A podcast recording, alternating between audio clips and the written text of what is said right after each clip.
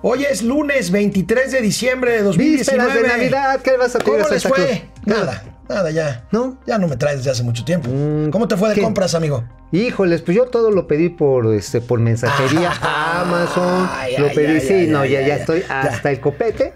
Bueno, empezamos esta semana. Esta semana ya la penúltima del año. La penúltima, sí, la verdad está en que pásela muy bien en Navidad. Miren, ya saben, si toman, no manejen. Y No si tuiteen. toman, no tuiteen. Bueno, y si toman, pues inviten, ¿no? Pa' pronto. Esto es Momento Financiero. El espacio en el que todos podemos hablar. Balanza comercial, Inflación, evaluación, tasas de interés, momento financiero, el análisis económico más claro, objetivo y divertido de Internet. sin tanto choro. Sí, Y como les gusta, peladito y a la boca. ¡Órale! ¡Vamos, réjete bien! Momento financiero. Pues en el recuento que estamos haciendo de este año que está por terminar con todos los temas que tratamos aquí en Momento Financiero, hoy nos toca marzo.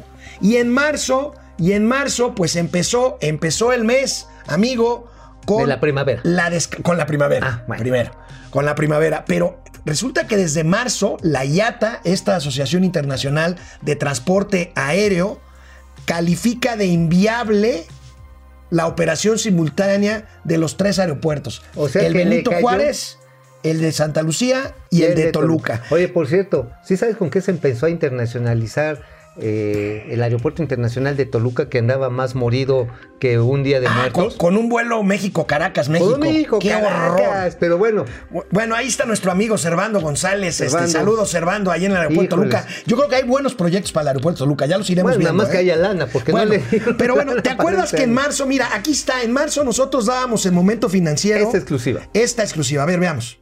Aquí lo tenemos, eh, tenemos en el, eh, digamos, en el círculo, eh, en el círculo de la parte de abajo, rojo, rosa, lo que es el aeropuerto Santa Lucía, este, lo que es el aeropuerto de la Ciudad de México, y arriba en un punto negrito con diversas líneas que salen hacia diversos lados, lo que sería, pues, los panoramas de entradas y salidas de vuelos a Santa Lucía. Esto de Mitre finalmente también invalida la posibilidad de que funcionara simultáneamente también el aeropuerto de Toluca, que está un poco más abajo a la izquierda. En fin, son cuestiones técnicas, pero esto indica que no es ninguna ocurrencia, que hay este, organismos internacionales eh, que avalan lo que estamos diciendo.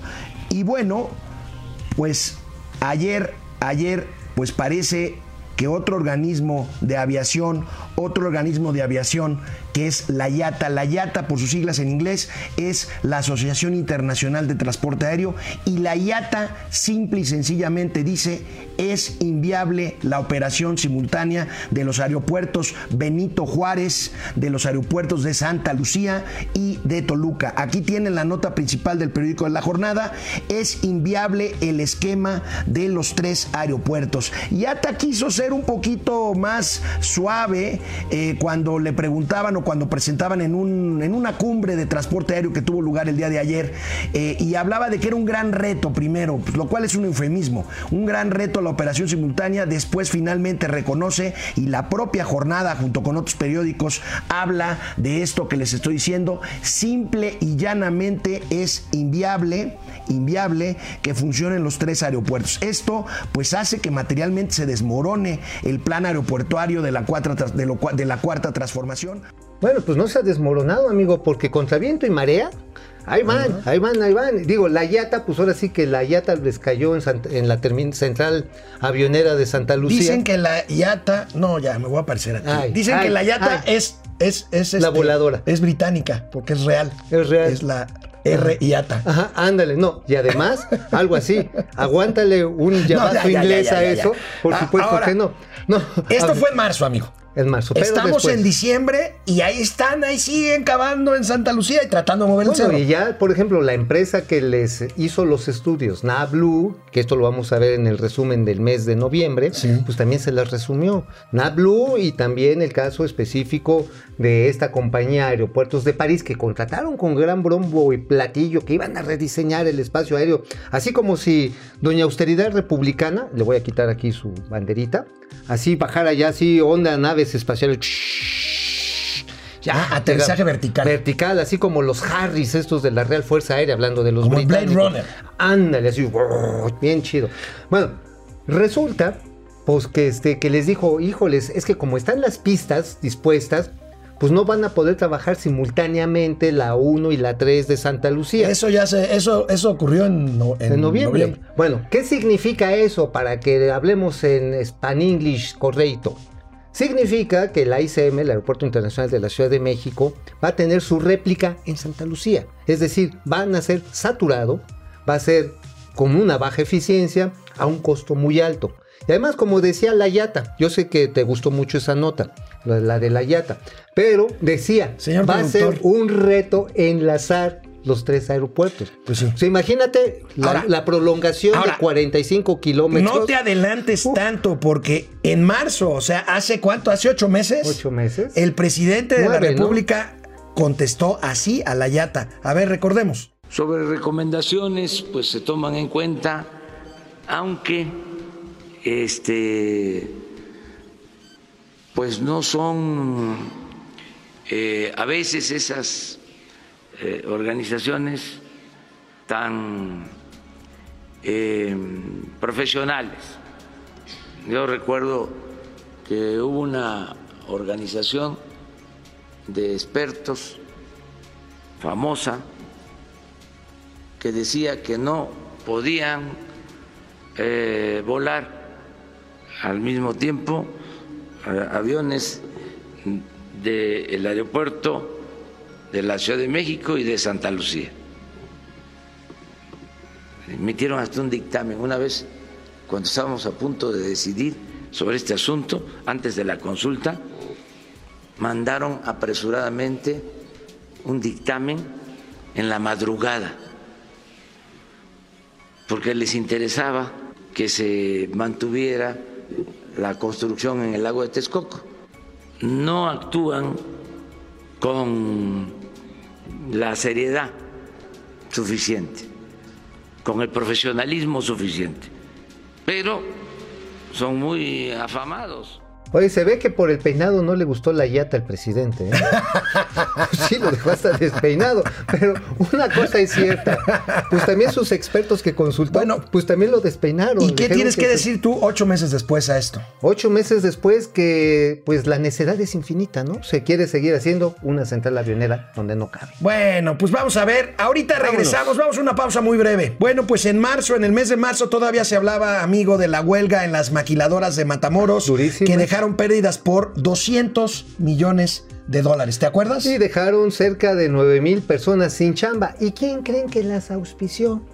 Napoleón Gómez Urrutia. Napito, el mismo del outsourcing. el que- mismo, el mismo llegó y dijo, no. el mismo que quiere desaparecer las empresas de outsourcing. El, el mismo mesmamente llegó allá a Matamoros, llegó con sus enviados, armaron un merequetengue, hicieron que se fueran 10 maquiladoras, se quedaron... se fueron 10, ¿verdad? Ajá, se quedaron 9 mil personas sin chamba, pero él se quedó con algunos contratos colectivos de trabajo.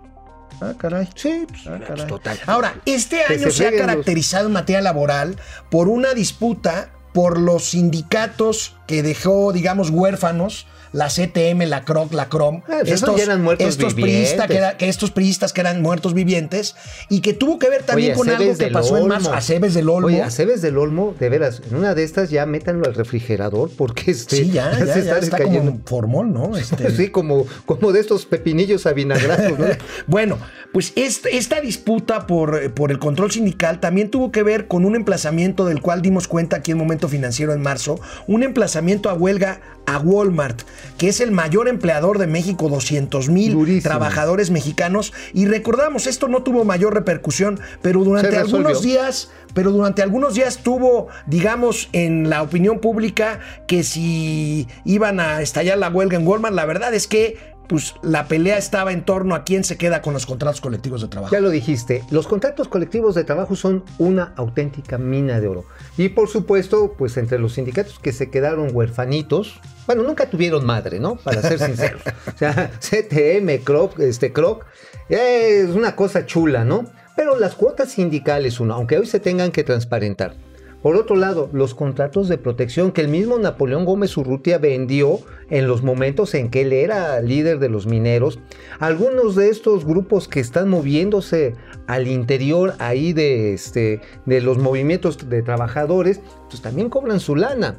Son valiosísimos. La Concamín, el Consejo Coordinador Empresarial, la Canacintra están advirtiendo este día, 23 de diciembre, al borde de iniciar la Navidad, que este es uno de los grandes problemas del 2020. Y, y en ¿eh? la época Aguas. de ventas grandes. ¿eh? Aguas, ¿eh? Porque entonces, pues si empieza la disputa por a ver quién le saca más lana al empresario, el empresario, pues muy sencillo, va a decir, pues en vez de contratar 100, voy a contratar 50. Bueno. ¿Y qué van a hacer los otros 50? También en marzo, Jonathan Heath, el subgobernador del Banco de México, ya desde marzo, bueno, la verdad es que no hubiera sido novedad Jonathan Heath, economista, que pronosticara algo, pero ya como subgobernador del Banco de México, en marzo, Jonathan Heath pronosticó, pronosticó el crecimiento que finalmente se está concretando, que es de cerca de 0%, por no decir negativo. Así lo decía hace ocho meses el subgobernador del Banco de México. Estaría muy difícil estar tranquilos. Eh, definitivamente estamos frente a una desaceleración económica. Los datos de diciembre ya lo comprobaron. Enero casi es un hecho que el IGAI yo creo que va a salir negativo.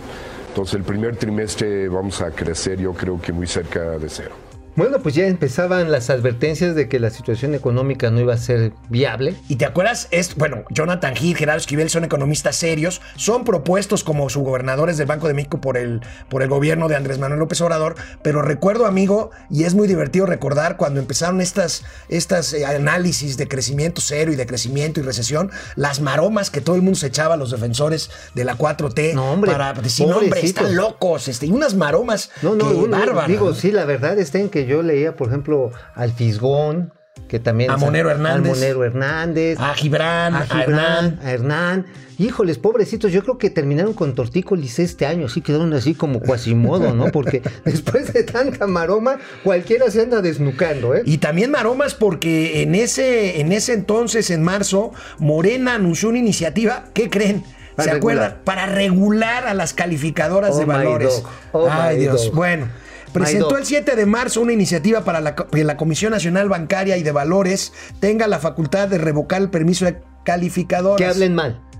Que, pues por supuesto. Pues sí, pues si no, hablan no bien, tiene- pues le das hasta dos si no, no permisos. tiene caso. Ahora, el presidente se echó para atrás, ¿eh? Casi Sí. inmediatamente, ¿eh? No sé por bueno, qué. Pues porque sintió frío. Sintió frío. Ya ves cómo le fue con la Yata. Imagínate con las fifi calificadoras. O sea, aquí el asunto fue que, en pocas palabras, sabía que si se ponía a descalificar a las calificadoras ya a nivel, no de discurso, no a nivel de la mañanera o de la narrativa presidencial de encontrar malosos de Malolandia por todos lados, sino a nivel de ley, entonces las calificadoras dicen, pues bueno, ahí quédense ustedes con su deuda y a ver quién se las califica. Acto seguido, ¿qué creen que podría pasar con los más de 2 mil, 2 billones, 2.6 billones de dólares que debe México? Pues los prestamistas dirían, oye, pues a mí mi norma dice que para prestarte debes de tener una calificación. Si no tienes la calificación, venga lana. No, Y si- venga y- claro, y Venga recuerda, y recuerden, y si pierde uno el grado de inversión o la calificación baja, pues simplemente nos prestan, pero a mayor a precio. más costo. Entonces, por Bueno. supuesto, digo, qué bueno que el presidente no prestó los oídos a esos cantos. No iba a decir de sirena, pero esos son como cantos de manatí. de manatí. bueno, a ver, eh, en prenavideños están conectados. Carlos Ramírez, como Órale, siempre. Carlitos. ¿Cuál es la maroma de hoy? La maroma Es de hoy, navideña. La navideña es Santa Claus. Solamente le trae a los niños de la cuarta transformación. Ah, ok, está bien. Este, Salvador Mejía, saludos desde Cuernavaca, Saludos. Cuernavala, la Cuernavaca. ciudad de la eterna balacera. Qué Hijo, triste, qué ¿verdad? feo, tan bonito que es. y Sí, sí, sí, el clima muy bueno. 99% nivel de impunidad. Bravo, 99%. Bravo, Cuauhtémoc. De veras, eres, eres una bala. Oye, la Cuauhtemiña resultó ser un fiasco. ¿verdad? Pues sí, resulta que, pues, que para. Se apida blanco, ¿verdad? O sea, Este- ya sacarías de, de la jugada a este cuate. ay. Bueno, este. Ya el productor ya se fue de vacaciones, ya no, ya Ya- no ya está no atento. pues, a- está bien. Ya no está atento aquí a lo que, a Pero lo que sí, sucede. ¿no? Liz Ramos, presente. Liz. MJ Calvo, saludos de Miami. Miami. Miami. Hombre. Pedro Alberto, si rico. checamos la ley de ingresos de cualquier año, siempre el renglón que más se gasta es en educación, sí, y también en salud. Son gastos, y a pesar de que son gastos que se calificaban como inamovibles, en el próximo año les recortaron, amigo. Ajá, bueno, y sigue representando el 67% del presupuesto, con todo y que se les recortó. Ahora, ¿a qué se dirigió ese recorte? A las transferencias directas. A las transferencias directas, como las estancias infantiles, amigo, que también en marzo fue las, el mes de las estancias infantiles. Corruptas, niños tramposos, fantasmas. ¿Y qué crees? Ahí Los les va, ahí les va la lana y váyanse a la esquina a ver a la Miss Eli que tiene una Ah, no, con guardería el- y con el abuelito. o con el abuelito. Con el abuelito, con la mamá de la mamá. Mm. Bueno, bueno, pues este, en fin, estos, esto es cierto. Esto es- Lamentablemente, creo que el dinero se va a acabar a la mitad del año que entra. Vamos a ver qué No, pasa. ay, no digas eso. Este, sí. No, yo creo que sí. no. Pero bueno. Regresamos en un momento después de una pausa. Querido amigo Mauricio Flores, el 12 de marzo, el 12 de marzo, después de que en Londres el entonces subsecretario Arturo Herrera de Hacienda Ah. había dicho al Financial Times que había la posibilidad que se cancelara dos bocas pues para mandar una señal positiva De que no a iban los a hacer mercados. inversiones a lo tonto. El presidente, el presidente lo desmintió y confirmó la construcción de dos bocas. ¿Y qué Esa dijo? que ahí están todavía drenando el lodito. Sí, no, y bueno, ojalá que tengamos, ahí tenemos un video. A ver. de- de qué es lo que dijo. Sí, a ver, vamos. La idea es que se avance, porque son tres años. Ayer lo comenté, no vamos a dejar obras en proceso. Además, urge que tengamos capacidad para procesar petróleo crudo, para hacer gasolinas. Oye, ese zape sonó hasta Piccadilly Road. Toma la barbón. Bueno, ese sape fue para un subsecretario Que menos de un mes después se convirtió en secretario. Ya lo veremos en la siguiente emisión, porque esto pasó el siguiente mes, en abril. En abril. Y este, ese, Para ese subsecretario para que le dieron mayo, zape, Se fue mi ahora es secretario de Hacienda. Hoy secretario de Hacienda. Hijo, la verdad está en que don Arturo Herrera, mis respetos. Es muy buen tipo, ¿no? No, pero ha sido leal con el presidente a pesar de todas estas circunstancias No, y está en el desafortunadas. yo, A mí no me gustaría estar en sus zapatos. Bueno, pues este ya lo dijo. Oye, necesito no lana, le necesito lana para regalar, no puedes subir impuestos, no puedes contratar deuda y Pues, ¿qué tienes que correr a 200 mil. Pues te agarras entonces del subejercicio, de los no pagos, por ejemplo, que hace Pemex, y tienes que seguir llevando esta... Ahorita no me creías que el año que entra se A ver. puede terminar el ver, presupuesto cuéntalo, disponible cuéntalo, a la cuéntalo, mitad. A ver, ¿por qué? ¿Por Por qué? Eso, ¿Por qué? ¿Por qué? primero, primero, porque está visto que los ingresos no van a alcanzar. Si la economía no crece, entonces la recaudación Ah, tampoco. bueno, de entrada decía. Y entonces yo creo que para eso dispusieron por ley de la mitad o del 60% de la ley de estabilización de ingresos presupuestarios. ingresos. Que es el guardadito. Entonces lo van, a, Soplárselo. lo van a sacar en por ahí de julio a agosto, seguro, amigo. Bueno, ahí les va otra cosa que también luego lo vamos a platicar para el mes de noviembre.